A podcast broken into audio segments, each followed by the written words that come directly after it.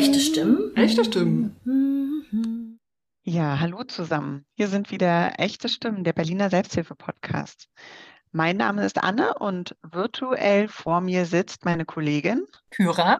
Wir moderieren die heutige Folge online, weil unsere Gästin einen sehr, sehr langen Anfahrtsweg gehabt hätte. Und wir sprechen heute mit euch über das Thema Hochsensibilität mit der lieben Cordula. Cordula ist selbst hochsensibel und hat vor 14 Jahren den offenen Treff für Hochsensible in Berlin gegründet. Sie hat Pädagogik und Psychologie studiert, ist Coach, ROMPC-Beraterin und Traumatherapeutin, Dozentin, Autorin und vieles mehr. Ja, herzlich willkommen, Cordula. Magst du dich vielleicht einmal selbst vorstellen? Ja, gerne. Also zuerst erstmal ganz vielen Dank für die, eure Einladung. Das hat mich sehr gefreut. Und ich finde es auch eine ganz, ganz tolle Einrichtung. Und ähm, ja, bin sehr dankbar, dass ich äh, zu dem Thema mit euch darüber sprechen kann, weil ich das einfach sehr wichtig finde. Ich bin wie die Jungfrau zum Kinde gekommen. Ich bin 2007 über diesen Begriff gestolpert, hatte den vorher noch nie irgendwie gelesen. Und ähm, was mich da sehr fasziniert hat daran war, dass in der Beschreibung dessen, was Hochsensibilität eigentlich ausmacht, ganz vieles stand von dem, was ich von mir auch kannte, also so dieses klassische Gefühl, die schreiben ja über mich. Aber es war positiv beschrieben. Also es war als ein Merkmal, ein typisches Merkmal dieser Veranlagung beschrieben. Und ich hatte diese Merkmale oder Schwierigkeiten immer als ein Defizit verstanden und habe es dann immer versucht, in der einen und in der anderen und in der nächsten Therapie irgendwie äh, äh, zu eliminieren, zu bearbeiten, zu verarbeiten und so weiter. Und es hat sich aber nicht grundlegend geändert. Und da gingen mir dann so wirklich einige Lichter auf, als ich das gelesen habe. Und da habe ich damals als erstes das Buch Zart beseitet von Georg Palo gelesen, das ich als Standardwerk auch zum Einstieg wirklich äh, empfehlen mag. Das äh, war damals auch zur Hälfte online zu lesen und das habe ich also verschlungen und habe dann weitere Bücher gelesen und ähm, dann kam so knapp anderthalb Jahre, wo ich das mit mir selber erstmal verarbeitet habe, also sprich integriert, um zu verstehen, was ist das eigentlich? Wo bin ich da oder was macht es mit mir, wenn ich jetzt darüber nachdenke, okay, vielleicht war es nicht ein psychisches Problem meinerseits, sondern vielleicht war es einfach schlichtweg die hochsensible Veranlagung, die mich so hat fühlen lassen oder die mich dies hat tun lassen. Und dann habe ich halt auch gemerkt, dass es aus meiner Sicht halt ein sehr, sehr, sehr basales Thema ist, also sehr grundlegend. Und mir ist deutlich geworden, dass viele Menschen, also das war ja so 2008, 2009, über dieses Thema nicht Bescheid wussten, weil ich hatte nämlich gesucht nach Kontaktmöglichkeiten, weil ich mich austauschen wollte. Ne? Nachdem ich das selber für mich dann so herausgefunden habe, dachte ich, okay, wie geht's den anderen? Und dann fand ich in Berlin nichts. Also keine Infoveranstaltung, kein Treffen, kein gar nichts. Und dann hatte ich halt so die Wahl, entweder ich warte, bis irgendwer mal irgendwas einrichtet oder ich mache es selber. Und dann habe ich mich halt für Zweiteres entschieden und das war sozusagen mit dem mit den äh, HSP-Treffen, also den Treffen für die hochsensiblen Menschen, war das der Startschuss in äh, eine ganz neue Arbeitswelt für mich, also inhaltliche Arbeitswelt. Ja, das hört sich schon nach, erstens nach einem längeren Weg an, aber auch nach sehr viel Positiven, was du da durch die Selbsthilfe ja letztendlich auch erstmal durch die Selbsthilfe für dich und dann mit anderen zusammen geschaffen hast. Du sagtest ja, 2007 gab es quasi noch gar nichts oder kaum was dazu, halt außer die Bücher, die du gelesen hast. Bei Deutschlandfunk Nova kam kürzlich was zum Thema Hochsensibilität. Das heißt, so langsam ist das Thema durchgedrungen sozusagen. Und dort wurde beschrieben, dass es quasi nicht, dass es hochsensibel und das nicht gibt, sondern eher, dass es so eine Skala gibt, auf dem sich viele Menschen äh, bewegen und dass es quasi eigentlich nicht genau einen beschriebenen Punkt gibt, dann ist es Hochsensibilität und dann nicht. Wie würdest du das denn beschreiben, was Hochsensibilität ist? Also die Diskussion darüber, was ist Hochsensibilität und was ist, ist es nicht, wo lässt es sich abgrenzen, die ist schon sehr lange äh, im Gange. Hochsensibilität wird erstmal ganz allgemein bezeichnet als die Veranlagung, dass das neuronale System, also das Aufnahmesystem, was wir gemeinhin über unsere fünf Sinne definieren, dass das äh, offener ist. Also das heißt, wir nehmen mehr Informationen auf bei gleicher Situation, als es ein normalsensibler Mensch täte. Und was auch tatsächlich jetzt über, über wissenschaftliche Untersuchungen in Deutschland bestätigt wurde, die Verarbeitungsintensität, die ist komplexer und tiefgreifender bei hochsensiblen Menschen.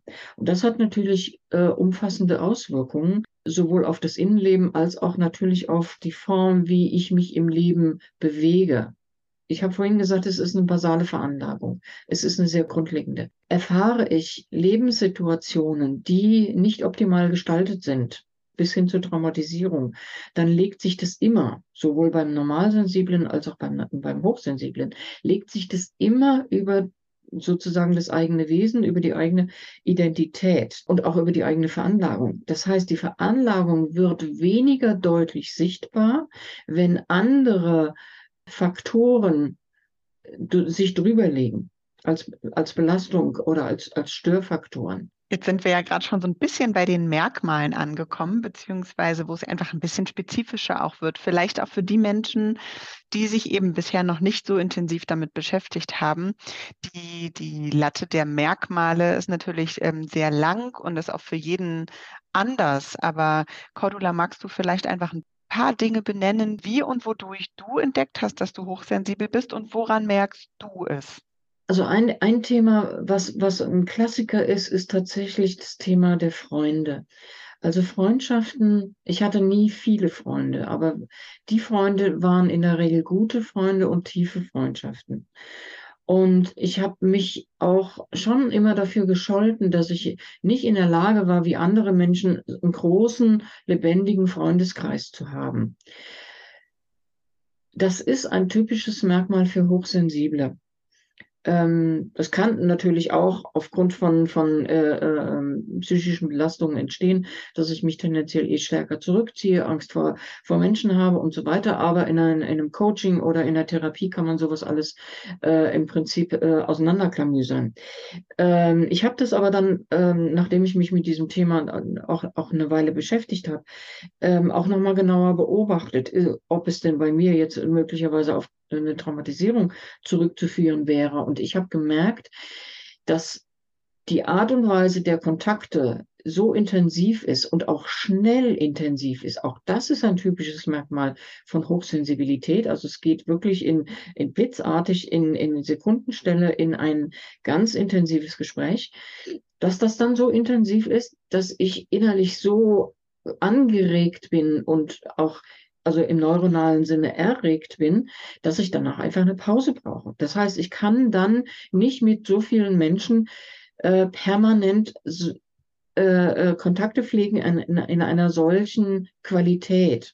Ich meine damit nicht die wertende Qualität, sondern tatsächlich von der Intensität her. Ähm, also das ist ein typisches Merkmal.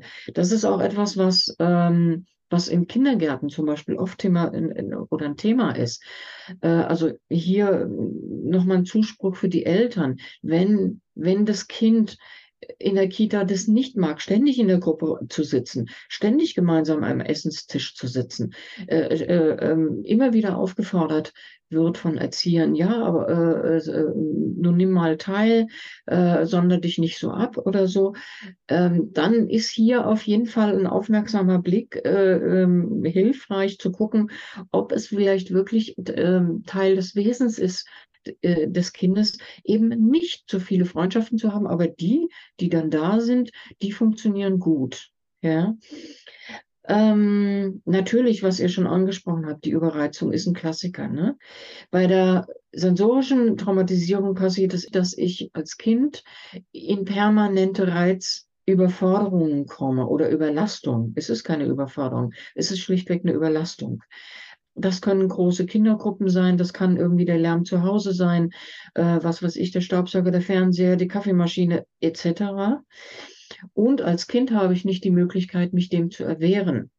Das, ich komme nicht raus aus der Nummer. So, und wenn das immer wieder passiert und die, die, die äh, Eltern, die Begleiter nicht verstehen, warum das Kind ähm, schreit, aufmüpfig wird, unruhig ist, zickig wird, aggressiv ist, sich zurückzieht oder was auch immer für Reaktionen zeigt, dann kann es halt im, im Negativfalle dazu führen, dass es immer wieder in eine Reizüberflutung kommt und dann natürlich irgendwann eine traumatische Struktur zu diesem Thema entwickelt. Und das ist etwas, was ich bei Hochsensiblen durchaus sehr häufig wahrnehme, dass sie nämlich genau auf diesen, Emo äh, auf diesen ähm, sensorischen äh, äh, Gebieten ausgesprochen empfindlich sind. Und wenn ein hochsensibler Mensch erstens die eigene Hochsensibilität entdeckt und die entsprechenden Rahmenbedingungen für sich dergestalt umstrukturiert, dass zum Beispiel Überreizung kein, kein äh, Alltags, keine Alltagsbelastung mehr ist, dann wird auch die Belastungsgrenze wieder höher. Also auch der hochsensible Mensch ist dann auch im sensorischen Bereich wieder stärker belastbar. Du hast es ja dann relativ spät erst entdeckt, ne? Hast du ja quasi gesagt 2007 oder so mit dem Buch. Ja. Ähm, wie hat das das Wissen darum denn dein Leben verändert? Du hast ja gemeint, es war jetzt erstmal ein positive, wie so ein, eine Tür hat sich aufgemacht, da hast du was gesehen oder selber mal dich selber in einem positiven Licht gesehen.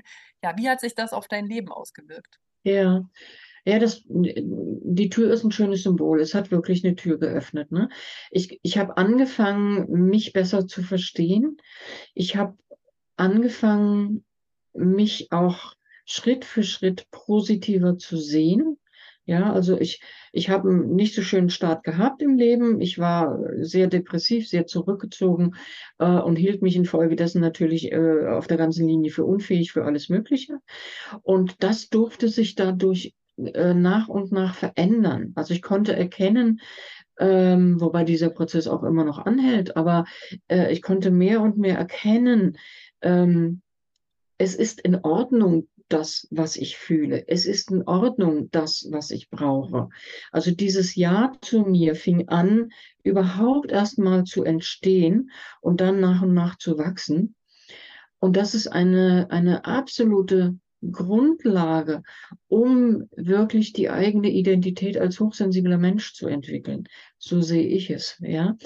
Ähm, es ist ein ganz intensiver innerer Prozess, der über unterschiedlichste Wege stattfinden kann. Also ich habe wirklich auf allen Ebenen gearbeitet, mit Büchern, äh, mit anderen Menschen, mich darüber austauschen, in der Therapie, äh, in der Selbstreflexion, ähm, also auf, auf allen Wegen. Und es hat letztlich dazu geführt, dass ich tatsächlich mein berufliches Leben ähm, ähm, von dem damaligen Stand verändert habe äh, indem ich mich eines Tages hingesetzt habe und habe gesagt, also das, was ich gemacht hatte bis dato, das wollte ich schon lange nicht mehr und kam aber nicht raus. Und dann mit diesem Wissen um die Hochsensibilität und das Ja zu mir, ja, ich darf mich verändern, ja, ich darf mich anders fühlen, ähm, konnte ich dann mit einer ja, gleichzeitig auch gewissen Distanz oder vielleicht auch inneren Ruhe ähm, hingehen und sagen, okay, was kann ich denn, was habe ich gelernt, was möchte ich denn gern, was brauche ich? Also gerade für Menschen oder für hochsensible Menschen äh, äh, im Berufsleben ein ganz, ganz wichtiger Punkt, rauszufinden, was brauche ich. Weil viele Hochsensible leiden an ihren, in ihren Berufsfeldern darunter, dass sie halt in Umgebungen sind, die überhaupt nicht passen, dass sie Inhalte oder eben auch Arbeitsstrukturen haben, die überhaupt nicht stimmen, ja. Und es ist ganz, ganz wichtig, wirklich da aufzuräumen und zu sagen, nee, ich habe das Recht, das wirklich zu tun, was aus mir heraus sich gut anfühlt und was stimmt. Völlig egal, ob die, ob die beste Freundin jetzt nur meint, irgendwie, oh nee, was hast du jetzt wieder für einen Flitz oder was auch immer, ja. Und dieses Zutrauen, das war die Tür, die sich da geöffnet hat. Ich würde gerne nochmal zurückkommen auf das, was du gerade gesagt hast, ähm, dass du durch das Erkennen der Hochsensibilität herausgefunden hast, was du brauchst. Und dass mhm. es nicht immer das ist, was gerade in dem, was du dir in dem Umfeld, in dem du gelebt hast, geschafft hast. Mhm. Ich kenne das von mir selbst so, dass das, was ich brauche, etwas anderes ist als das, was ich möchte ich selber zum Beispiel bin auch hochsensibel mhm. und ich weiß, dass mir Natur und Ruhe gut tut. Ich bin aber gleichzeitig auch ein sehr aktiver und sehr interessierter, neugieriger Mensch. Ich wüsste, dass es mir gut täte, in, in, aufs Land zu ziehen. Aber ich möchte auch die Kultur und, und die ganzen Freizeitangebote Ähm, muss dafür aber natürlich in Kauf nehmen, dass ich äh, in Berlin wohne, ständig reizüberflutet bin durch diverse Dinge. Ähm, ich weiß nicht, ob, wie es bei dir war, ob, da, ob es da auch so eine Differenz gab und wie hast du die vielleicht überwunden? So, wie kommt man dahin, dass ich das, was ich brauche, auch will? Mhm. Das hast du schön beschrieben. Und das ist natürlich für, für hochsensible Menschen auch ein ganz klassischer Konflikt. Und äh, wie habe wie hab ich das gelöst? Ich habe irgendwann verstanden, dass wenn ich mich in Situationen begebe, weil ich das auch möchte, die mich aber ähm, überfluten können, was weiß ich, äh, ein Konzert oder eben ne, äh, äh, eine große Gruppe oder was auch immer, ähm, dass ich dann im Vorfeld oder im Nachgang in meinem Terminkalender sozusagen dafür Sorge tragen sollte, dass ich dem System eine Auszeit gebe. Ja, also dass ich sozusagen in meinem Alltagsablauf mit einplane, dass ich eben aktive und dass ich passive Zeiten habe und dass diese passiven Zeiten, also das heißt nicht, dass ich tatenlos rumliege, sondern etwas tue, wo mein, mein äh, neuronales System wie, sich wieder beruhigen kann, sich entspannen kann und auftanken kann, ähm, dass ich da ganz bewusst Zeiten für einbaue und das auch in meinem, in meinem Kopf habe, in meinem Bewusstsein habe. Ja, ich habe also gemerkt, dass ich früher Action an Action an Action an Action gehängt habe und mich dann gewundert habe, dass ich irgendwann äh, halbtot umgefallen bin und dann ging mal irgendwie über Tage lang gar nichts mehr. Und dann habe ich verstanden, ja, es ist gut, das einfach ein bisschen zu takten. Manchmal geht es nicht, ne? je nachdem, äh, was ansteht. Dann ist halt ein längerer Block, äh, der anspruchsvoll ist. Äh, und dann muss ich halt sagen, okay, gut, also dann äh, brauche ich vielleicht nicht einen Tag Auszeit, sondern zwei Tage Auszeit oder mal eine Woche oder sowas. Ne? Und ähm, das bringt mich auch zu dem Thema, zu den Pausen bei oder für hochsensible Menschen. Pausengestaltung ist, ist für unser eins anders als für normalsensible Menschen. Die können ganz gut, also gerade zum Beispiel auch im Berufsleben, die können auch gut mit dieser, mit dieser Taktung ähm, von, äh, was weiß ich, ich arbeite, dann habe ich zehn Minuten oder eine Viertelstunde Pause, dann arbeite ich wieder, dann gibt es ein bisschen mehr Pause oder in, in der Schule das Gleiche. Für Hochsensible funktioniert es nicht, weil ähm, wenn ich aktiv bin, dann bin ich das in einer Intensität, die höher ist. Und diese Intensität, die verbraucht natürlich auch entsprechend viel Energie. Also es ist nicht so, dass die Intensität da ist, aber ist auf genauso einem Low-Level äh, durchzuführen wie eine weniger starke Intensität. Das, das funktioniert nicht. Also das heißt, wenn ich viel Energie verbraucht habe, in einer kürzeren Zeit brauche ich früher eine Pause. Ja, es muss nicht sein, dass ich dann äh, eine lange Pause brauche, aber wenigstens mal eine Auszeit. Und das ist was, was viele nicht bewusst haben, dass das möglicherweise sehr hilfreich ist. Und der nächste Schritt ist, wie kann ich das dann in meinem Umfeld auch umsetzen? Also diejenigen, die selbstständig sind, die können das äh, relativ leicht umsetzen, indem sie sagen, okay, ich gestalte mir mein Arbeitsfeld, ähm, also mache ich das. So war es bei mir ähm, Menschen, die festgelegten Strukturen unterlegen, also so wie äh, alle Kinder im Bildungsbereich, alle Menschen, die angestellt sind, wo halt wenig Flexibilität diesbezüglich vorhanden ist. Da ist es tatsächlich wichtig, wirklich zu gucken, auf welchem Wege können Möglichkeiten gefunden werden, abgesprochen werden, Strukturen verändert werden, um das zu ermöglichen. Also geht es da vor allen Dingen um Selbstmanagement. Ne? Ja, ähm, das ist sicherlich ein Punkt, weshalb es gut ist zu erkennen, dass man hochsensibel ist. Gibt es noch weitere Punkte? Was würdest du sagen? Warum ist es wichtig, für sich zu verstehen, dass man hochsensibel ist? Wenn wir hochsensibel sind, dann haben wir ähm, bestimmte Schätze in uns. Im Prinzip hat jeder Mensch Schätze in sich. Das ist gar nicht die Frage. Ähm, wir haben aber Schätze, die aufgrund dieser, ich, ich gehe mal auf diese Frequenzidee zurück, die aufgrund dieser, dieser unterschiedlichen Frequenzintensität auch die Schätze eine andere Intensität oder Aussagekraft haben. Also ich möchte das mal mit äh, ein Beispiel nehmen einer Lehrkraft. Ähm, Lehrer zu sein ist eine hochkomplexe Aufgabe. Ja, ich habe da eine, eine, Gruppe von Kindern, jedes Kind ist anders. Äh, auf jedes sollte ich irgendwie eingehen können und ich muss das irgendwie äh, miteinander äh, arrangieren. Ich soll Inhalte vermitteln, die Inhalte sollen passen, die sollen für unterschiedliche Kinder möglichst passen, etc. und so weiter. Das ist eine hochkomplexe Aufgabe.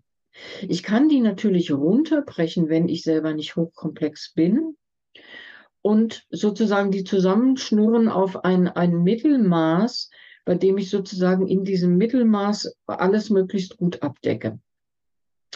Das machen viele. Das ist auch okay.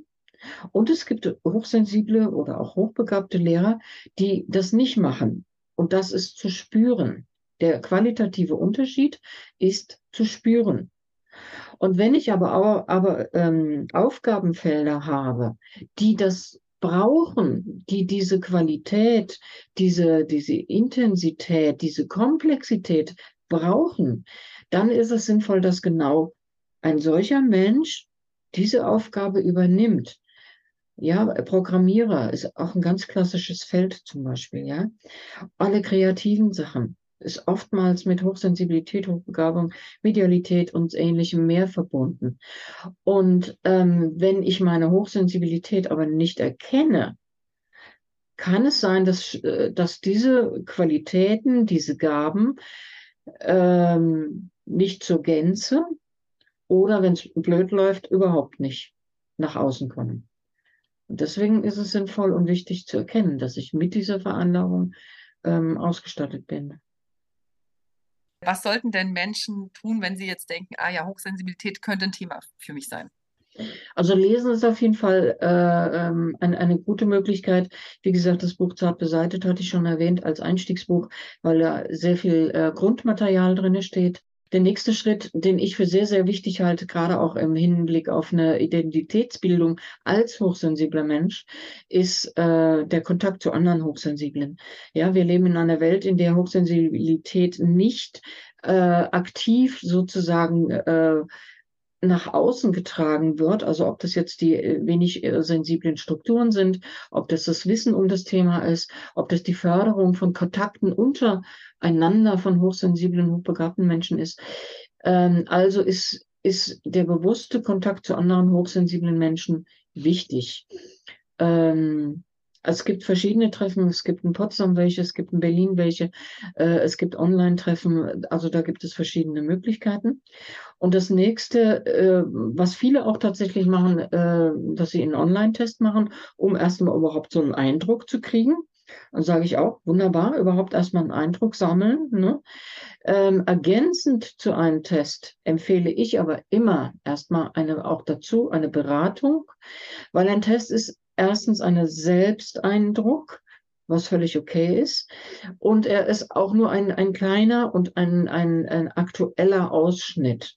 Und er, er äh, differenziert auch noch nicht wirklich sauber, ist es jetzt, äh, sind es jetzt ähm, Merkmale, die aus einer äh, Hoch, äh, Hochsensibilität resultieren oder möglicherweise doch aus einer Traumatisierung. Also da sind die gängigen Tests, die so jetzt im äh, Internet äh, unterwegs sind, ähm, noch nicht wirklich so sauber, dass sie das differenzieren können. Das kann aber in einer Beratung stattfinden. Das heißt, die Beratung dient dazu, da wirklich nochmal gegen zu checken. Bin ich denn dann wirklich hochsensibel? Und ob dann jemand den nächsten Schritt geht und sagt, okay, und was mache ich jetzt damit?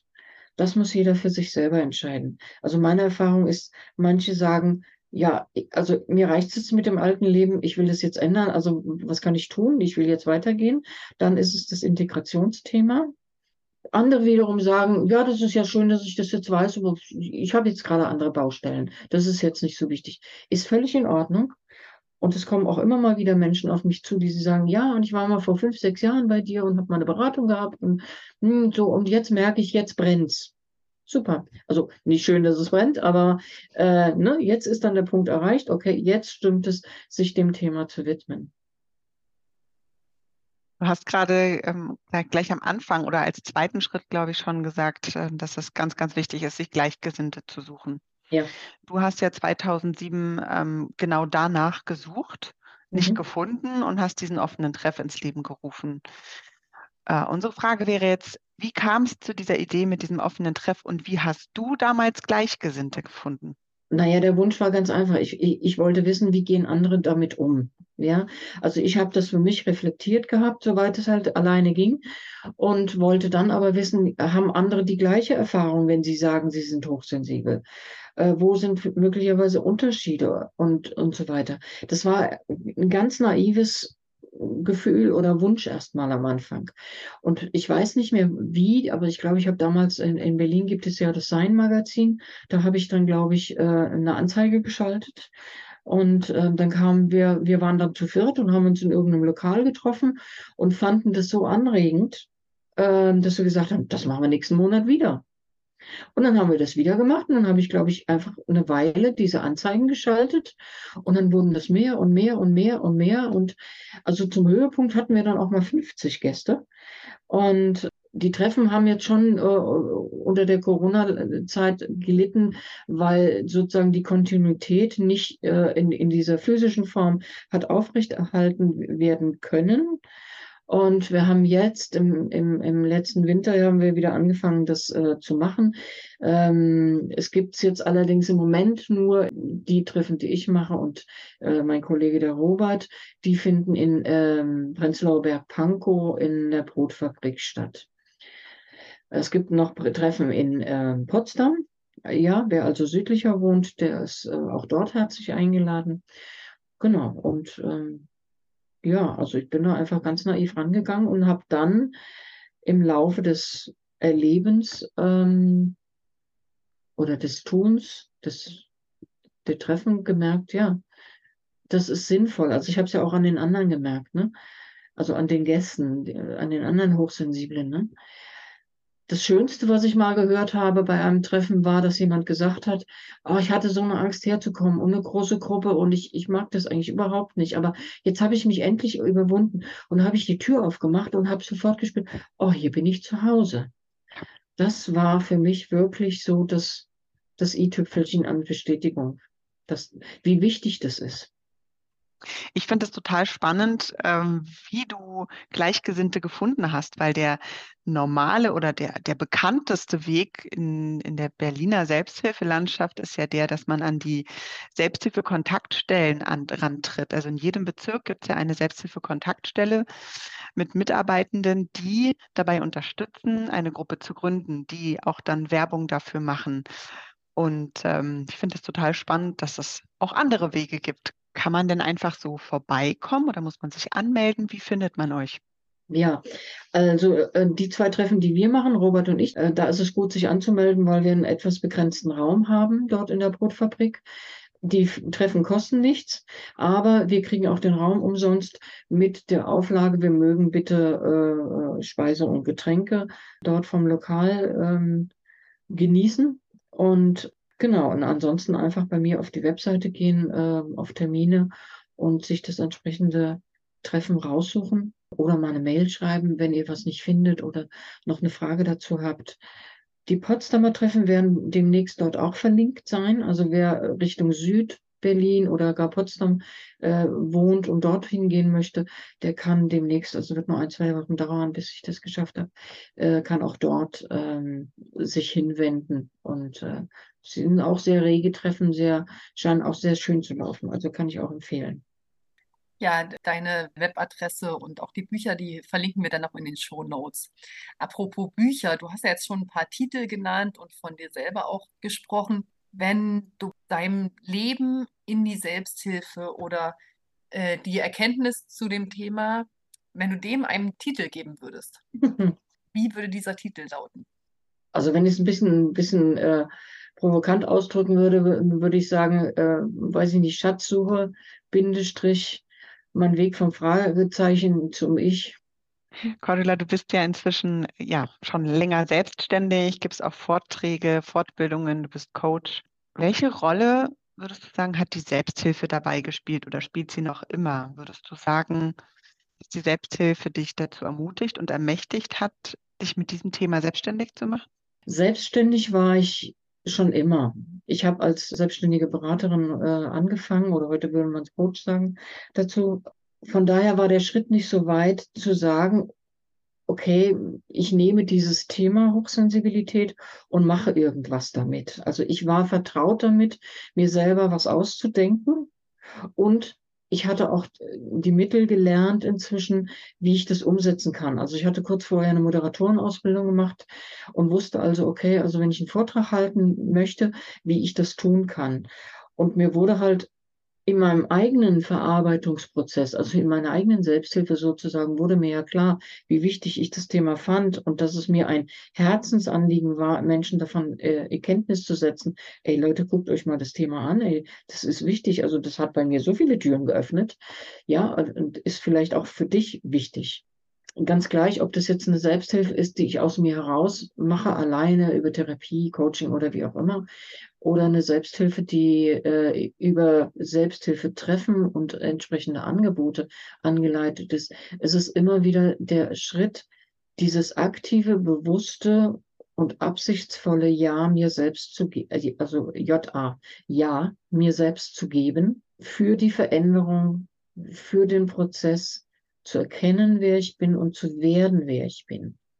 Wenn du das jetzt so für dich erkannt hast oder äh, beschreibst, was würdest du denn aus deiner Sicht heraus gerne anderen Hochsensiblen, aber auch Sen äh, Selbsthilfeaktiven in Berlin äh, gerne mitgeben? Also Punkt eins, Hochsensibilität ist ein Geschenk, ist eine ganz, ganz wertvolle Veranlagung.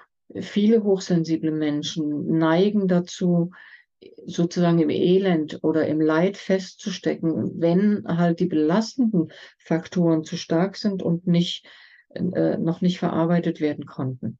Ich möchte wirklich zusprechen, dass dieser Weg dieser inneren Verarbeitung, den Ballast wegzunehmen, unglaublich wichtig ist. Und es gibt so unglaublich viele und tolle Möglichkeiten inzwischen, das zu tun. Es braucht, wie gesagt, dieses Jahr, es braucht den Mut, wirklich zu sagen, gut, ich will raus. Und es braucht das Vertrauen. Und dieses Vertrauen möchte ich wirklich aussprechen, diesen Zuspruch aussprechen. Es lohnt sich absolut. Es gibt so viele Geschenke, wenn man anfängt, diese Belastungen zu äh, verabschieden, zu verarbeiten. Äh, das Leben beschenkt einen so reich das, das, das kann ich nicht beschreiben, weil es ist sowieso für jeden anders, ne? was dann sozusagen der innere Reichtum, der dann entsteht und sich möglicherweise in irgendeiner Form auch dann im äußeren Reichtum auch niedersteckt, ähm, bedeutet. Aber es ist eine, ein absolut lohnenswerter Weg.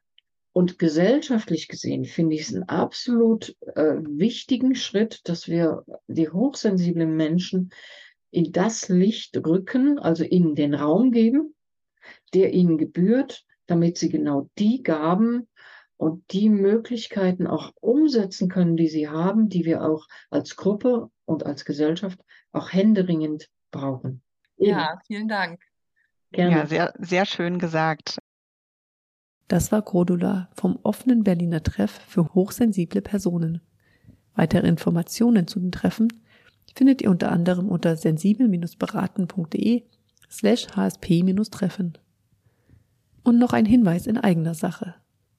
Wie ihr vielleicht wisst, feiert unsere Selbsthilfe-Kontaktstelle SEKIS dieses Jahr ihr 40-jähriges Bestehen. Wir sind stolz darauf, seit so vielen Jahren Menschen in schwierigen Situationen unterstützen zu dürfen und sind dankbar für die vielen Menschen, die uns auf diesem Weg begleitet haben.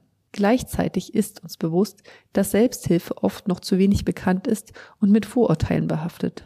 Aus diesem Grund möchten wir unsere Jubiläumsfeier nutzen, um die Selbsthilfebewegung in Deutschland noch bekannter zu machen und eine positive Wahrnehmung von Selbsthilfe zu fördern. Wir planen, unsere Feier gemeinsam mit Selbsthilfeaktiven zu gestalten und ihnen den Raum zu geben, den sie verdienen. Wenn ihr mehr über unsere Arbeit erfahren wollt oder euch an der Feier beteiligen möchtet, besucht gerne unsere Webseite www.sekes-berlin.de. Vielen Dank und bis zum nächsten Mal. Echte Stimmen? Echte Stimmen.